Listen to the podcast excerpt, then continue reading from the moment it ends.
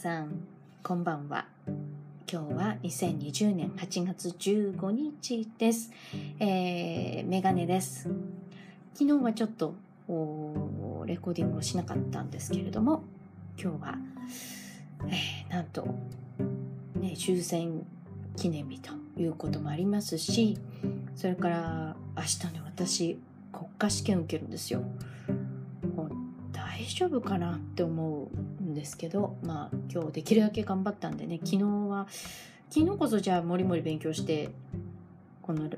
ポッドキャスト撮れなかったのかっていうと、そうじゃなくて、逆に、なんでしょう、大事な試験の前って何にもやらなくなるんだなって、人間ってこういうことになっちゃうんだなと。前回のポッドキャストの回で星野さん星野源さんのね曲がすごく素敵だった。まあファンの人にしてみればもう去年かな？去年かな？今年かな？出ていてかっこいい曲ってもう思ってたと思うんですけど私最近しっかり聴いたのでもう惚れ込んじゃっていろいろこう歌ってみたりとかしてるうちにどんどん一日が終わってね最後1時間とか2時間罪悪感を感じて昨日の夜ね慌ててやったんですけど、まあ、ほぼ。身になってんだか今日はそれもあって朝から追い込みをして先ほど勉強することをね終えましたけど。皆さん何かね挑戦してるものとか勉強してることってありますかね？ちょっとねこの2回3回はおじゃけた感じでふざけすぎた感じのねポッドキャストをお送りしたんですけれども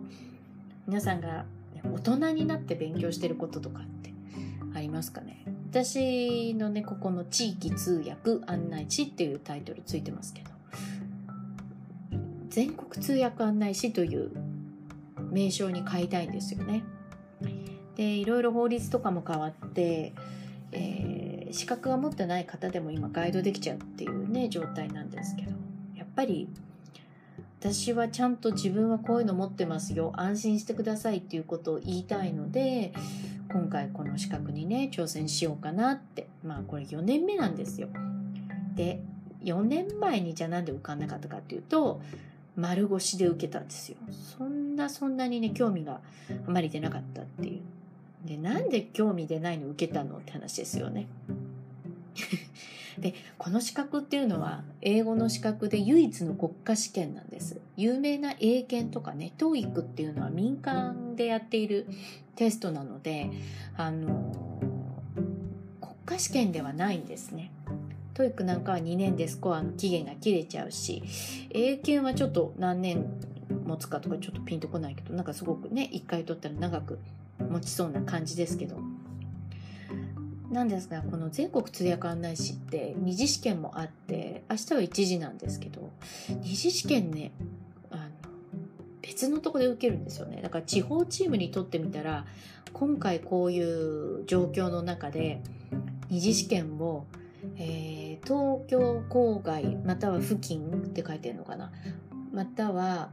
大阪近郊京都もありだと思います。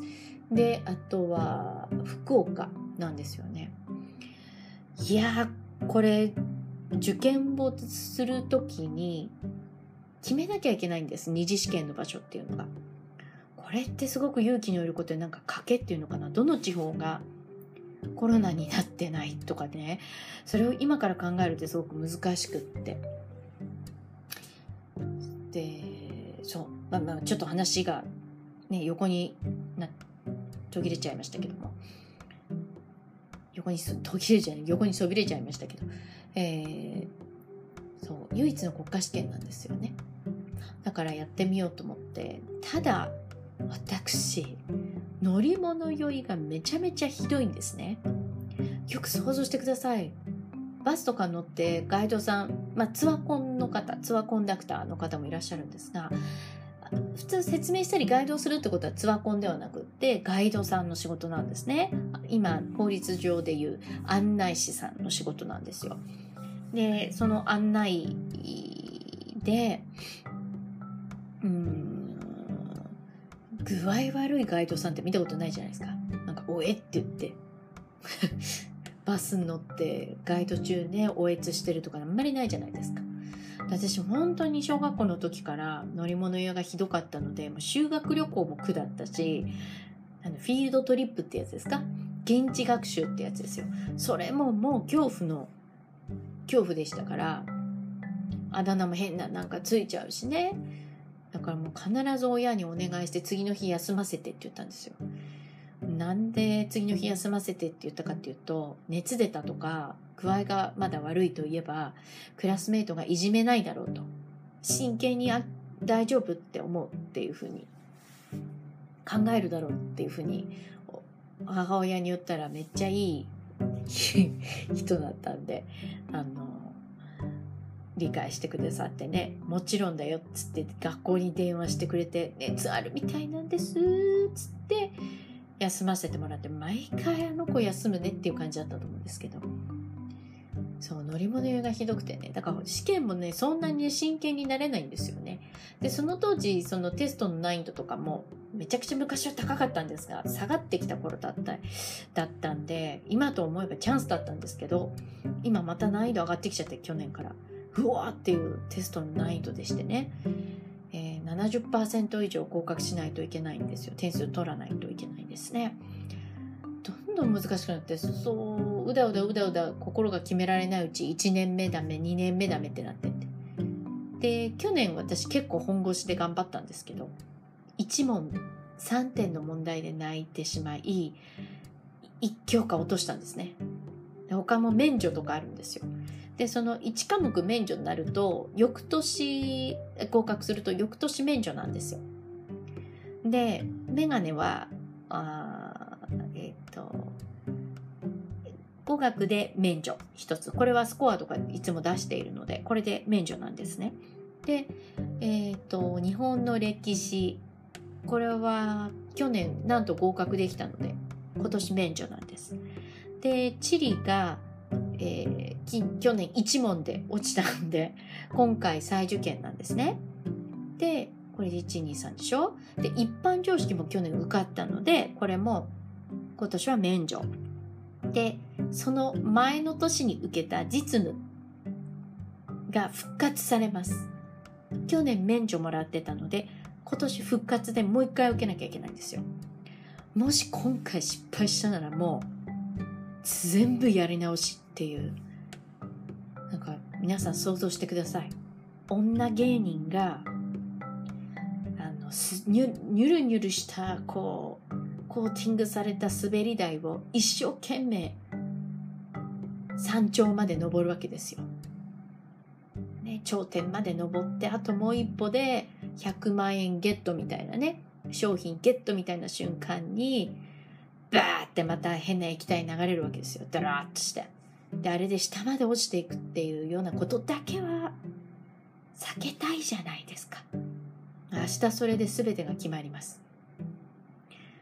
ね、でも二次試験がまた冬にあってね、この冬にコロナが収まってるかどうか誰もわかんないし、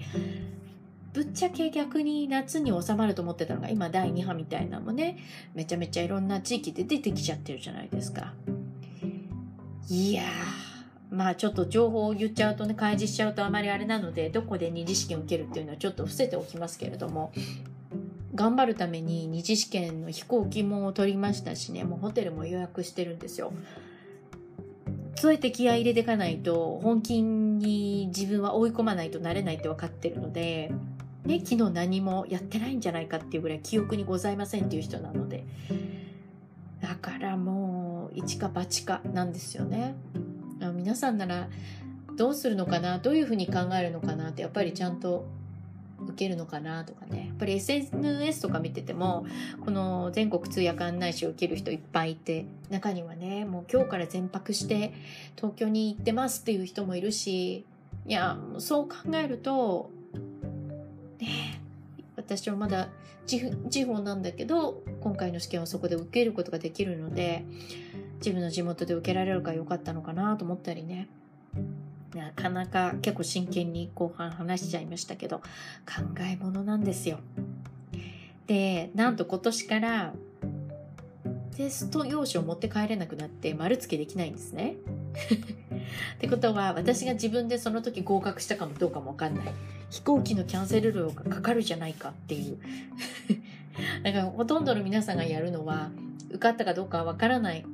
けれども二次試験に向けてもうその次の日から二次試験の面接に向けてたくさん勉強するんですよ。もう本当に今まで合格された方